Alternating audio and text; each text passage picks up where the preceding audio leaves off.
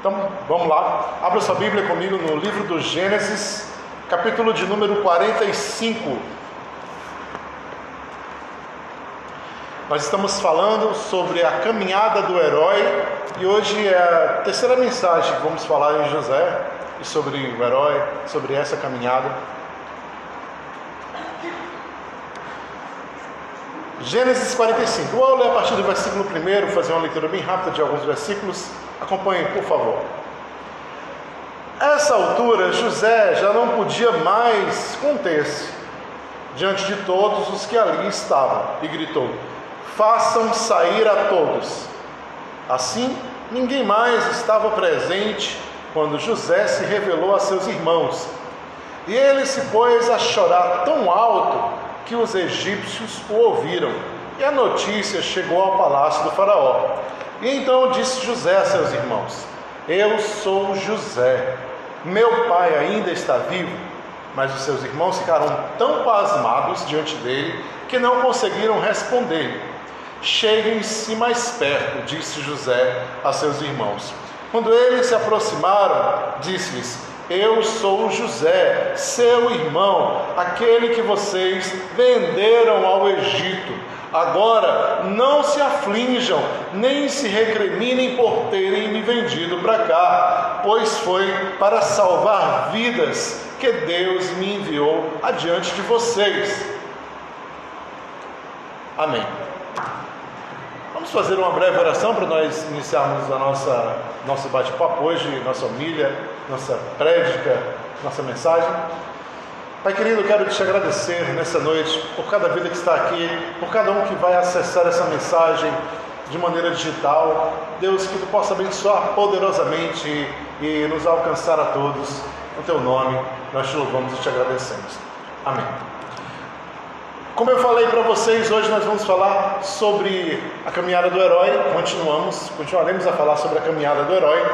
E eu queria dar uma breve recapitulada sobre o que eu falei no domingo passado, para que vocês possam é, se encaminhar, aqueles que não estavam aqui e que estão ouvindo agora a primeira vez.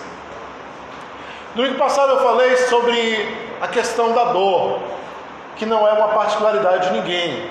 Todos nós sentimos dor, todos, sem exceção uns mais, outros menos. Falei que uma dor não fazia o herói.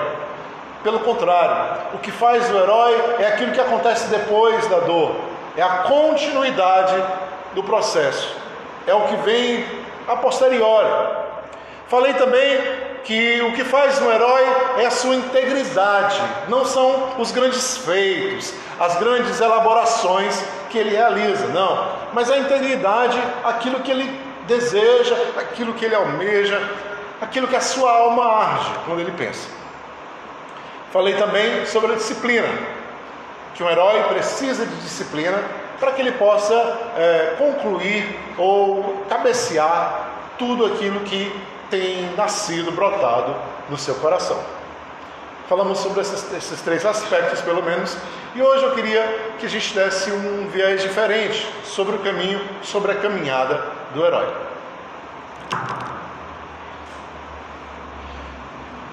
É curioso ver José dizer essas palavras no capítulo 45, quando nós acabamos de ler, pois elas implementam alguém um, uma visão extremamente grande, extremamente é, carregada de vários outros conceitos. O que eu quero dizer com isso? José ele estava frente a frente com seus irmãos, com a sua família, mas não somente com isso, mas ele estava frente a frente com aquelas pessoas que haviam desejado que ele morresse, que haviam pensado em matá-lo e mais, que haviam vendido ele por, por não ter outra opção, por ter medo de matá-lo e alguma culpa recair sobre eles. Ele estava frente a frente com talvez os seus piores adversários seus irmãos. Isso não é novidade no mundo, nunca foi. Se não tivermos cuidado, se os pais não tiverem cuidado, se as famílias não tiverem uma certa orientação, irmãos podem se tornar inimigos mortais. A gente sabe muito bem disso. Acontece frequentemente. Né? Já diz o Vale do Jaguaribe: quem brinca com o irmão lá brincando, a faca vai comendo né? rapidinho. Então, eu estou falando isso para vocês, para que vocês percebam a grandeza da colocação de José nesse exato momento. Ele não aguenta mais quando ele vê o rosto do seu irmão por parte de pai e mãe, quando ele vê aquela situação, ele não consegue se conter e quando ele vê que vai se revelar, ele pede para que todos saiam, os egípcios que estavam presentes na sala, e é claro, ele fala na linguagem deles, em egípcio, e então, naquele momento que tudo está em particular, somente a família, ele se revela: Eu sou José.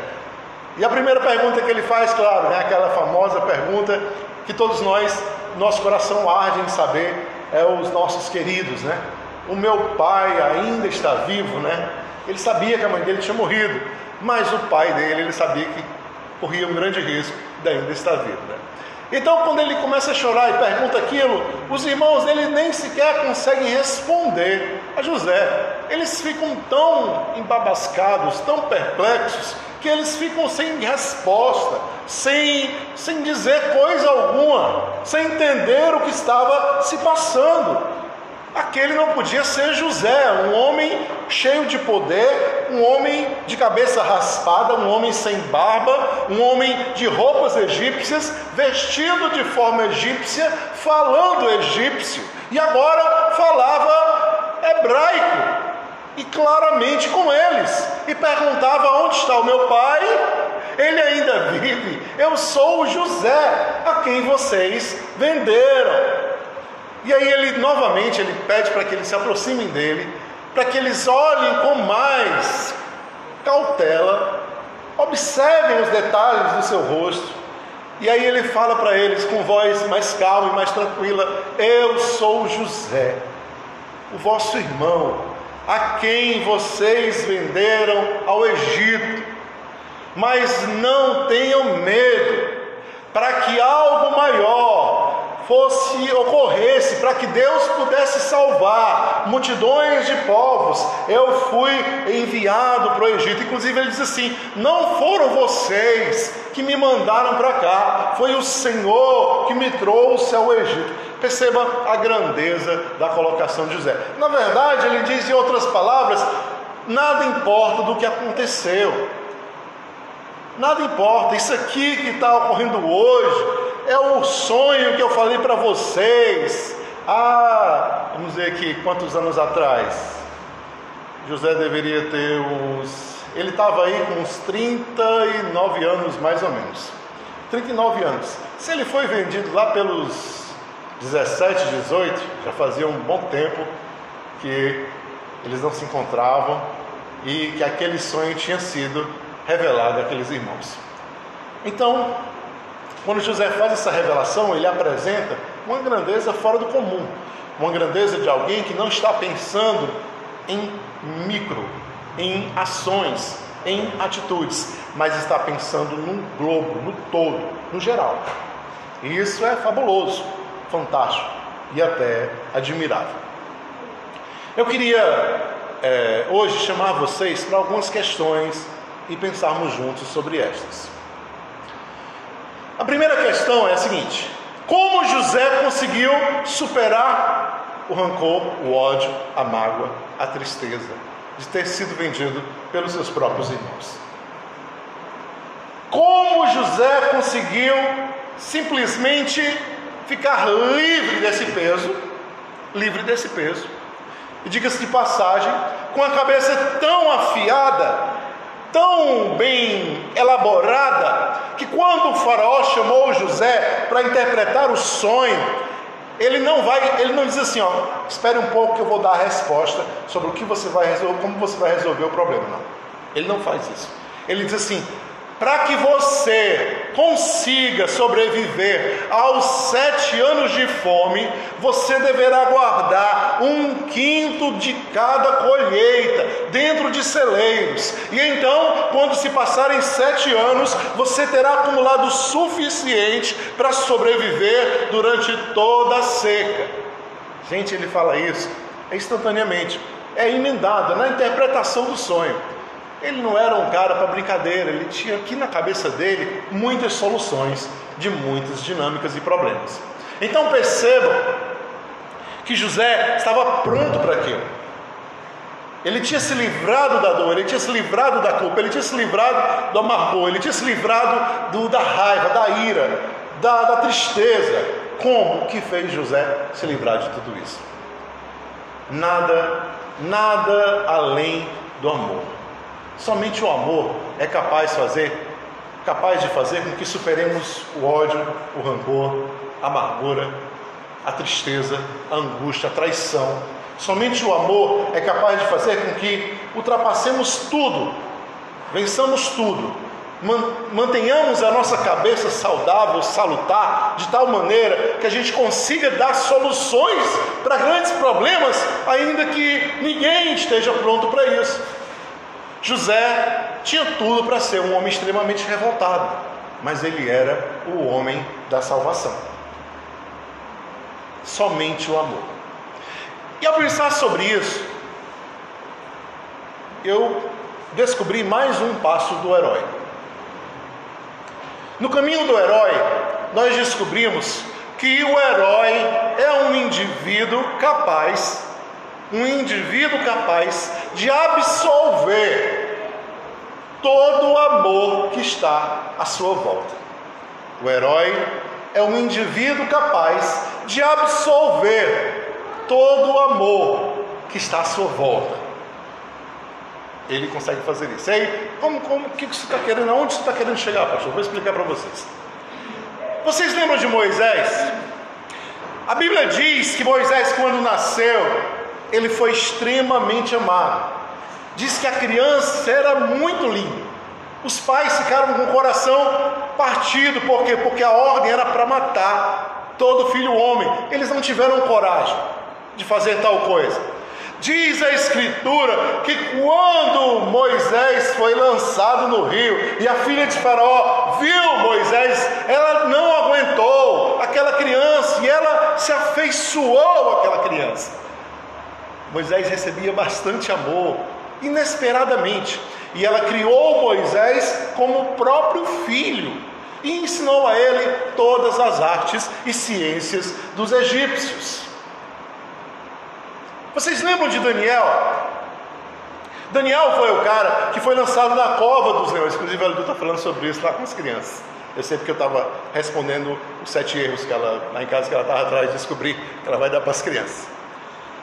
Daniel foi o cara lançado na cova dos leões. Daniel foi o cara que, que teve que fazer um jejum de 21 dias para ser respondido. Daniel foi o cara que teve que interpretar o sonho de Nabucodonosor. Por quê? Porque o rei Nabucodonosor teve um sonho. E aí, quando ele pediu que os magos viessem interpretar, os magos disseram: Conta-nos o sonho e nós interpretaremos, rei. E ele diz: Eu sei que vocês vão me enrolar. Quando eu contar o sonho, vocês vão ficar me enrolando para que digam que essa interpretação é a que vocês têm e é a verdadeira. Então eu vou dizer uma coisa para vocês. Olha só o que o rei faz. Eu não vou contar o sonho. Vocês vão contar o sonho para mim e vão dar a interpretação. E aí os magos, rei, não existe ninguém, ninguém na terra que nem sequer sabendo o sonho vai conseguir interpretar. E aí ele disse: Pois eu vou mandar matar todos os magos, todos os sábios que estão aqui no meu reino vão morrer. Ele mandou esse decreto. E aí de repente Daniel estava lá no seu canto, chegou o cara dizendo: todos os sábios e os magos e os estudantes e tudo, vai tudo morrer. Diz o que, que aconteceu? O rei teve um sonho, quer que interprete, não contou o sonho para ninguém, e quem não, porque não interpretaram, vai tudo morrer. Aí ele disse: Pois diga ao rei que ele não faça isso. Olha só, que ele não faça isso, porque há um Deus no céu que revela os mistérios. E eu vou estar com ele. Não, não faça nada com ninguém. Percebam que eu estou dizendo um outro lado da história para vocês. Estou dizendo o lado da história em que Daniel assume a responsabilidade por todos os sábios da Babilônia, para que eles não morram e ele vai interpretar o sonho. Se fosse alguns crentes hoje em dia, eu dizia assim: ó, eu vou interpretar o sonho, mas deixe salvo só os hebreus, os outros você pode matar. Você salva só os que são da minha igreja, os outros você pode matar tudinho. Não é essa a atitude de Daniel. Daniel diz: ó, não faça mal a ninguém. Tem um Deus nos céus que revela todos os mistérios.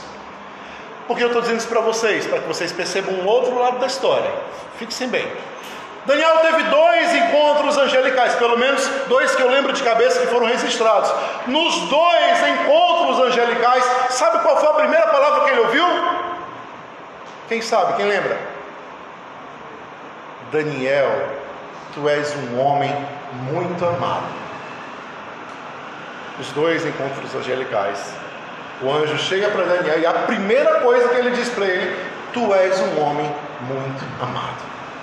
Vocês recordam quando ele foi lançado na cova dos leões? Vou contar para vocês, vou recapitular. Tinham homens que tinham inveja de Daniel. E aí eles faziam, pensavam, vamos pegar esse cara roubando o rei. Aí não rouba, ele é honesto. Vamos pegar esse cara enganando alguém. Ele não engana, ele sempre fala a verdade. Como é que a gente pega ele? Vamos pegar ele pela fidelidade dele.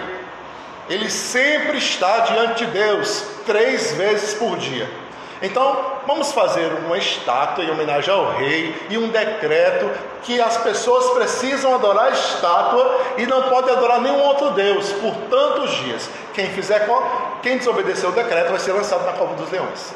Essa foi a armadilha para prender Daniel, para matar Daniel.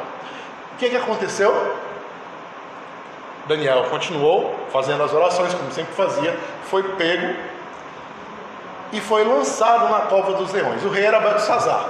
Engraçado, gente, que você pode acompanhar a escritura e ler o que, que diz o texto. Que diz assim: Belsazar não dormiu quando Daniel foi lançado na cova dos leões, e não comeu, e passou a noite em claro, aflito por Daniel. Por quê? Porque Daniel era muito amado. O rei amava Daniel. E ele ficou com o coração na mão porque teve que jogar Daniel na cova dos leões. A primeira atitude do rei, quando Daniel foi tirado da cova dos leões, sem salvo, com vida, qual foi? Lançar todos aqueles que fizeram, ele estabeleceu o decreto da cova dos leões por não adorar a estátua do rei. E aí todos eles morreram. Daniel era um homem muito amado. José, era amado José? Vamos lá. Quando José chega na casa de Potifar e ele começa a fazer a obra, fazer os trabalhos da casa de Potifar, a Bíblia diz assim: E o Senhor fazia José prosperar em todas as coisas, pois o Senhor amava José e o fazia bom em tudo o que ele realizava.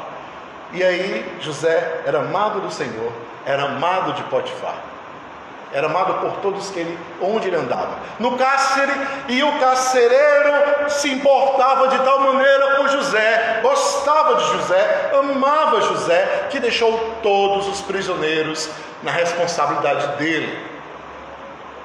Gente, José era um cara extremamente amado também. Onde quer que ele andava. E não quer dizer que não enfrentava percalço, porque a mulher de Potifar quis né, possuir José. E ele teve que fugir. Quem é o outro cara que nós podemos também usar de exemplo? Vocês lembram o que foi dito quando Jesus foi batizado? Eis aqui meu filho amado, em quem me comprazo. A primeira palavra que Deus falou para Jesus após o seu batismo foi: Eis aqui meu filho amado. Então eu quero falar para vocês o seguinte: no caminho do herói nós descobrimos que o herói ele é um grande receptáculo de todo o amor que está à sua volta. Todo herói é um grande receptáculo de todo o amor que está à sua volta.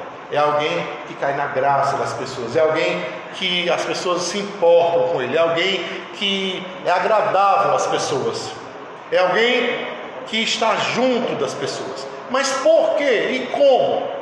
Existe um porquê, existe um como. E eu já dei a dica para vocês com Daniel. Qual foi a dica que eu dei para vocês? Lembra o que foi que Daniel disse quando soube que todos os magos iam morrer? Não. Não faça mal a ninguém. Eu conheço um Deus que responde qualquer mistério. Gente, dá, dá para acreditar? Oh, imagina alguém chegar para você e dizer assim: Eu quero que você fale o meu sonho, senão você vai morrer. E você dizer: Não, eu vou matar Fulano. Aí você diz: Rapaz, você pode matar, eu não sou nem, nem adivinho para saber o seu sonho. Ele não sabia de nada, gente. Ele chega e ele vai orar para Deus revelar o sonho. E quando ele vai diante de Nabucodonosor, ele diz assim: Ó, o sonho que você teve, Nabucodonosor, foi esse aqui. E agora o Deus que está no céu vai te revelar o que ele quer dizer com esse sonho. Gente, é muito forte isso. É de assim, de, de se sacudir. Tanto é que ele não mede palavras. Quando Nabucodonosor tem uma visão e ele diz: Olha, você vai virar um animal, vai comer como animal, vai ser molhado pelo orvalho do céu e vai passar um tanto tempo até você aprender a dar glória ao Deus do céu. Ele tinha autoridade para fazer isso. Então o que, que a gente descobre? José assume a responsabilidade de salvar as nações da fome. Daniel assume a responsabilidade de salvar todos os aprendizes e magos e encantadores da Babilônia. Jesus assume a responsabilidade de salvar o mundo inteiro. O que, que a gente descobre? Todo herói é um grande receptáculo do amor. Por quê? Porque todo herói se torna o centro, o centro da dor alheia. A vida do herói é tornar a si mesmo o âmago, o centro, o ponto principal da dor alheia. Então ele toma a dor do outro como dele. A fome dos povos externos era responsabilidade de José. A fome das nações que eram fora do Egito se tornaram responsabilidade de José. Tanto é que ele diz o que? Deus me enviou para este lugar para que eu pudesse preservar a vida. Gente, é muita responsabilidade. Ele diz assim, em outras palavras, ó, esses sete anos de fome iriam acabar com o mundo, mas Deus me enviou para cá e eu vou preservar a vida. A vida vai ser preservada, porque Deus me deu sabedoria para resolver esse problema. Ele assume a responsabilidade, ele assume a dor do outro. A dor dele nem importava mais. Aquilo que os irmãos haviam feito com ele não tinha mais nenhum sentido. Ele se preocupava em fazer o bem, em realizar a obra que Deus havia chamado, e isso era a única coisa que importava. Então, quando ele se torna o centro da dor alheia, ele se torna o centro e o receptáculo do amor que está fora dele. Todo amor, obrigado, São Anjo. Todo amor que está fora. O amor que está alheio, o amor que está externo a José. E a Escritura diz: José era extremamente querido no Egito. Dizem que os egípcios ouviram falar: José está com seus irmãos e o seu pai está vivo. E aí o faraó diz o quê? Diz a escritura que o faraó e todos os seus servos ficam muito felizes com isso. E chegam até José e diz: leve carros, traga as crianças, traga os animais, traga todos dê o melhor para o seu pai, dê o melhor para a sua família. O faraó amava José. Os egípcios amavam José. Ele era um homem respeitado e amado naquele lugar. Ele era alguém que recebia amor de todas as pessoas. Ele foi rejeitado, ele foi excluído, ele foi vendido, foi. Mas nada disso fez diferença, por quê? Porque ele acolheu a dor do outro porque ele assumiu a responsabilidade, porque ele deu continuidade à sua vida, porque ele simplesmente acreditou e continuou. E aí, no tempo certo, ele passou a fazer aquilo que ele tinha vindo ali fazer.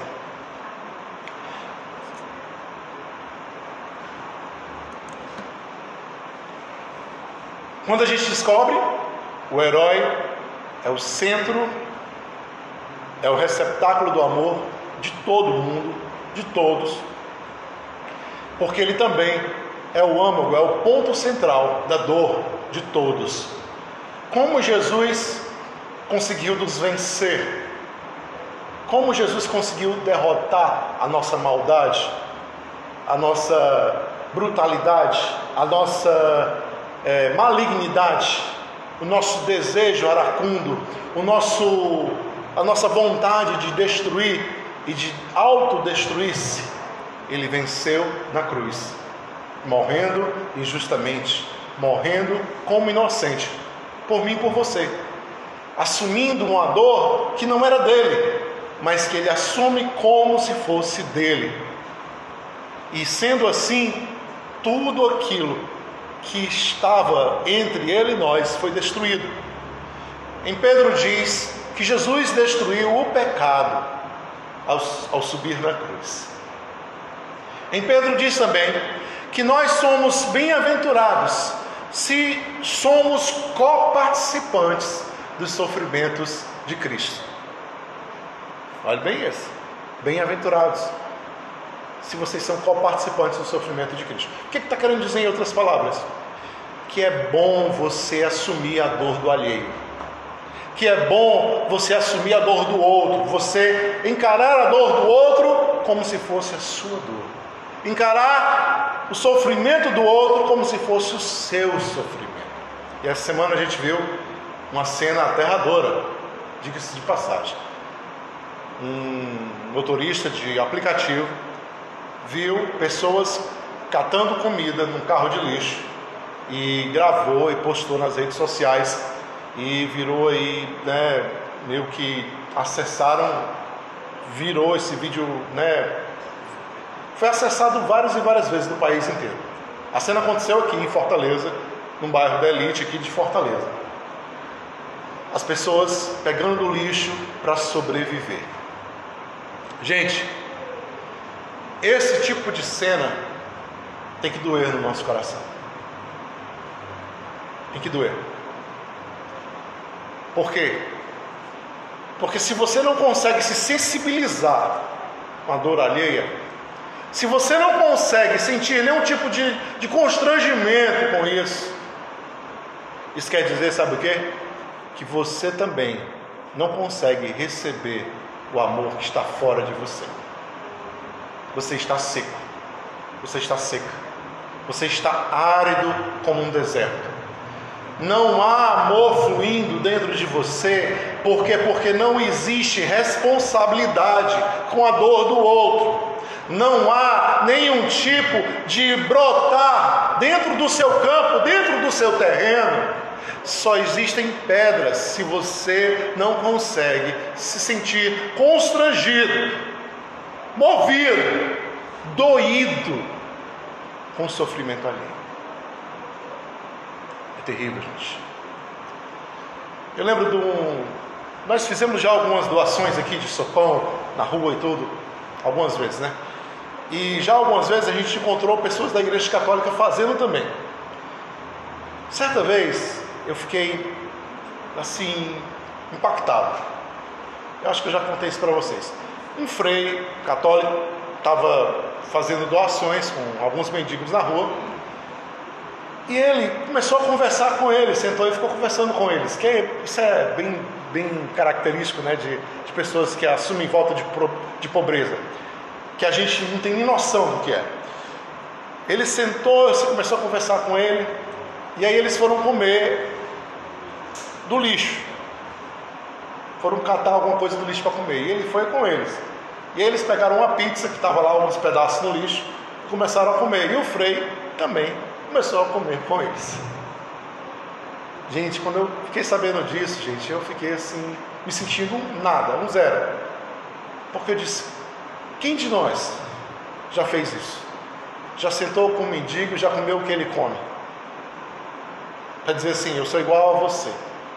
Não existe forma mais absurda, mais impactante de dizer que você é igual ao outro do que você sentar na mesa com ele.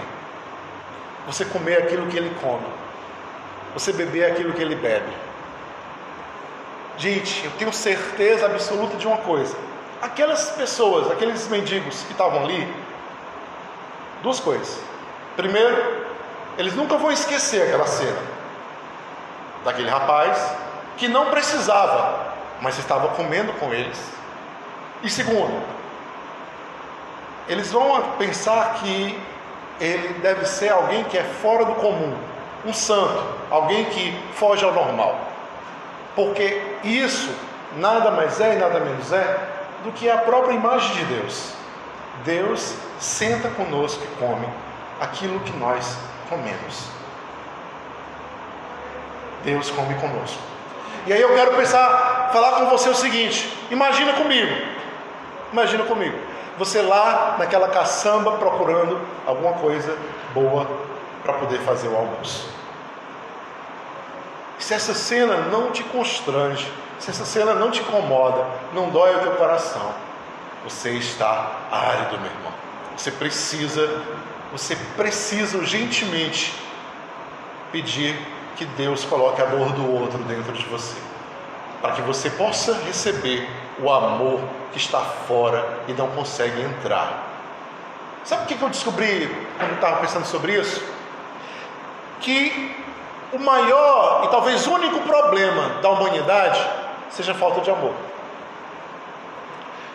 Nós não recebemos o amor, nós bloqueamos o amor, nós isolamos o amor, nós não queremos saber do amor. Já pararam para pensar aquelas pessoas que estão revoltadas, indignadas e completamente isoladas do mundo? Não querem amor, não recebem amor, não acolhem amor. Por algum trauma, por alguma dor que sofreram, por alguma traição, por algum dilema da vida, simplesmente elas não aceitam mais. Elas dizem: não, não vou perdoar, não, não vou deixar para lá, não, não vou apagar, não, não vou esquecer. Não quero. Estão áridas. Por quê? Porque a dor que elas sentem se tornou mais importante, maior e única na frente da dor alheia. E o caminho do herói é o oposto. É o oposto. A dor alheia vem em primeiro lugar. Por último, já estamos passando de meia hora para me concluir. É engraçado, as pessoas sempre entendem que a religião, e esses dias eu estava lendo, estava lendo um trecho de um livro de Nietzsche, que além do bem e do mal, que faz uma crítica moral e à religião. Mas é engraçado que as pessoas têm uma tendência de atribuir sempre religião, religiosidade, cristianismo ou algo voltado ao religioso com algo moral. E aí colocam tudo num pacote só. Normalmente sempre é visto assim. Só que não é bem assim que as coisas são. E aí eu queria dizer para vocês uma outra característica do herói um herói que assume a dor do alheio e que recebe o amor de todos, produz em si mesmo, nas suas ações, na sua vida, uma nova ética. Um herói que assume a dor do outro, a dor do alheio, que recebe o amor que está fora, deixa entrar, produz nas suas ações, na sua vida, naquilo que ele diz, naquilo que ele faz, uma nova ética. Perceberam que o grande conflito que Jesus vivia na sua época com os religiosos era porque ele não aceitava aquilo que estava lá para ser feito e ele queria reformular, ele queria pensar de outra maneira, ele queria atribuir um novo sentido àquilo que já estava batido e prego, ponta virada, como se diz o ditado. Ele dizia assim: Lembram o que está escrito? Eu porém vos digo. Lembram o que está escrito? Eu porém vos digo. Jesus era esse cara que queria reformular, queria mudar, acrescentar, ampliar, dar uma nova visão. Trazem a mulher diante de Jesus, essa mulher, capítulo 8 de João, apanhada em flagrante adultério. A lei mosaica diz: seja apedrejada até a morte. Detalhe que não era só a mulher que devia ser apedrejada, o homem também, né? Mas trazem só a mulher. Claro, sempre a mulher. Né? Por quê? Porque entre um homem e uma mulher, até os dias atuais, sempre os pecados da mulher são mais drásticos, piores, pesados, horríveis. E os do homem são perdoáveis, mas a menos, sempre são assim. E então Jesus diz: aquele que estiver sem nenhum pecado, pode apedrejar a mulher. Gente, na lei não diz isso. Não diz. Na lei não diz assim, ó, levem a mulher adúltera e apedreje até a morte, somente os que estão sem pecado. Não diz isso também. Não diz. Seja levada à frente da, da congregação e apedrejada até a morte. Só que Jesus não aceitava isso. Não aceitava, por quê? Porque existe uma diferença entre moral e ética. E aí eu vou dizer para você hoje. Moral é um conceito rígido, que não pode ser alterado, que é feito para durar durante todo o tempo. Moral é um conceito excludente. Como assim excludente, pastor? Ele diz que está certo e está errado. Moral é assim.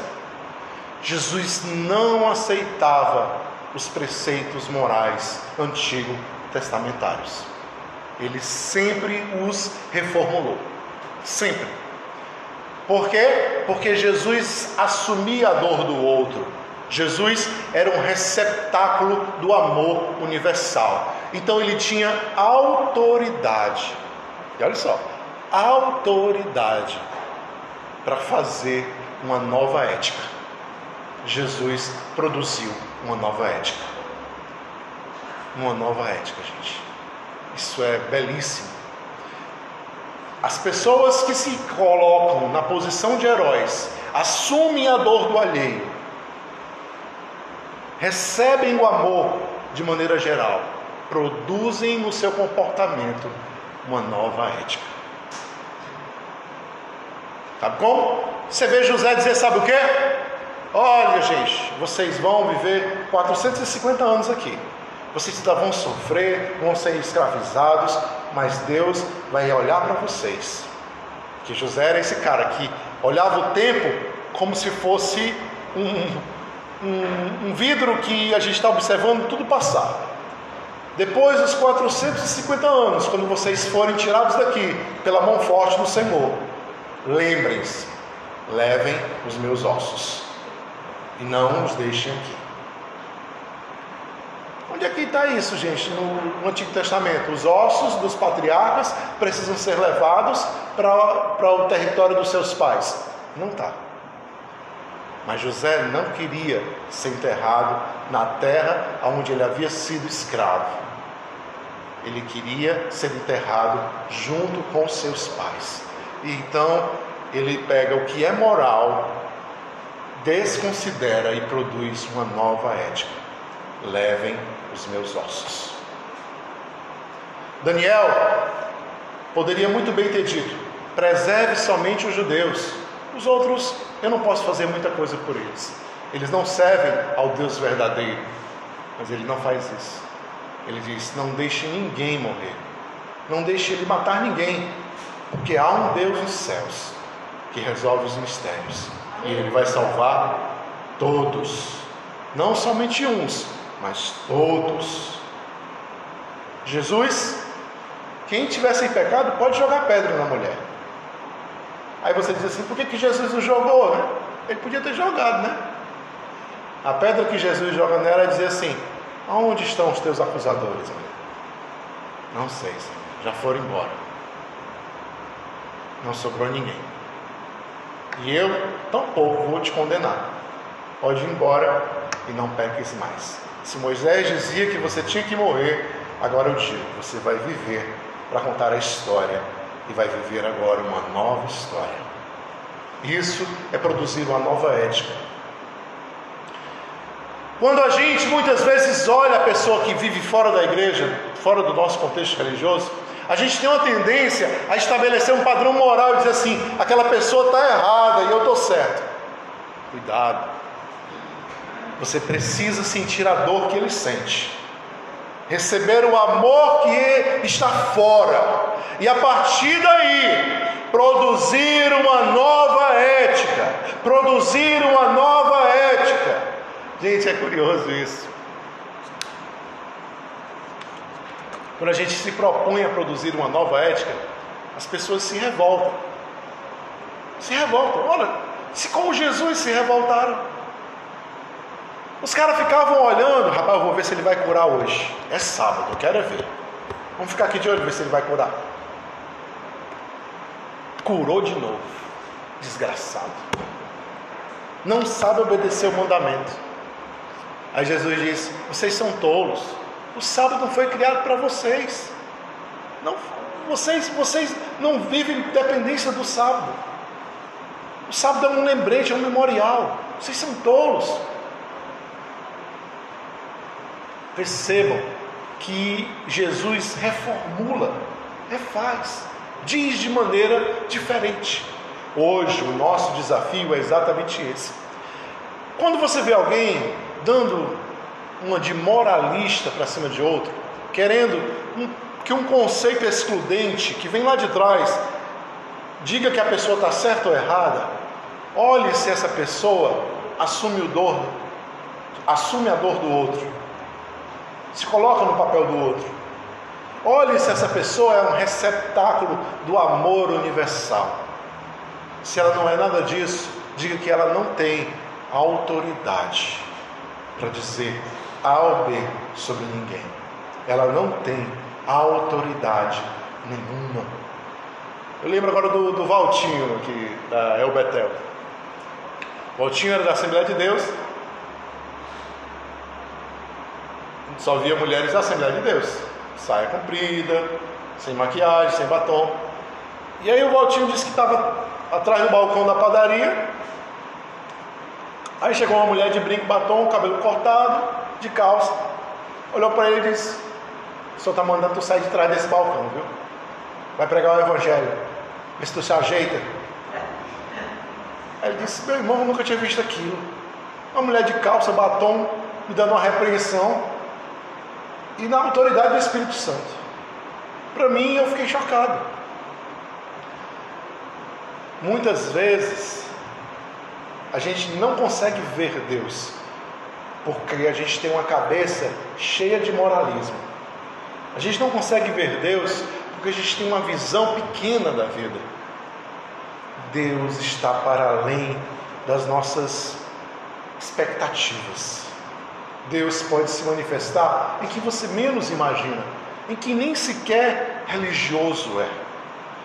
Quem não é religioso, pastor, vocês esqueceram a parábola de Jesus?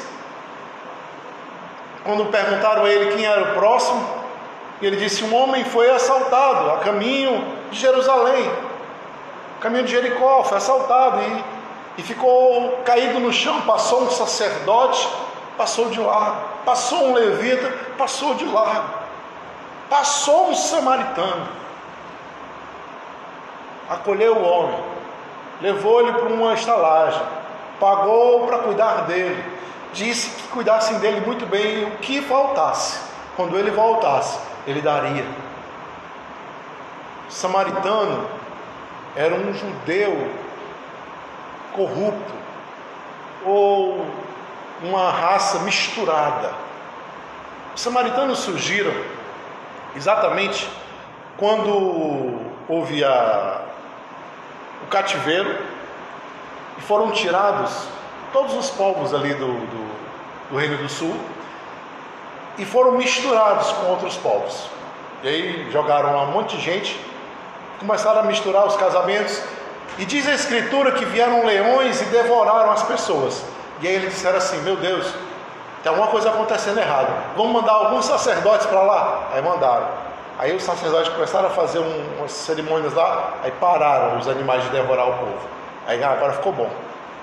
Eles eram considerados não judeus, não religiosos, mas pessoas pagãs, a escória.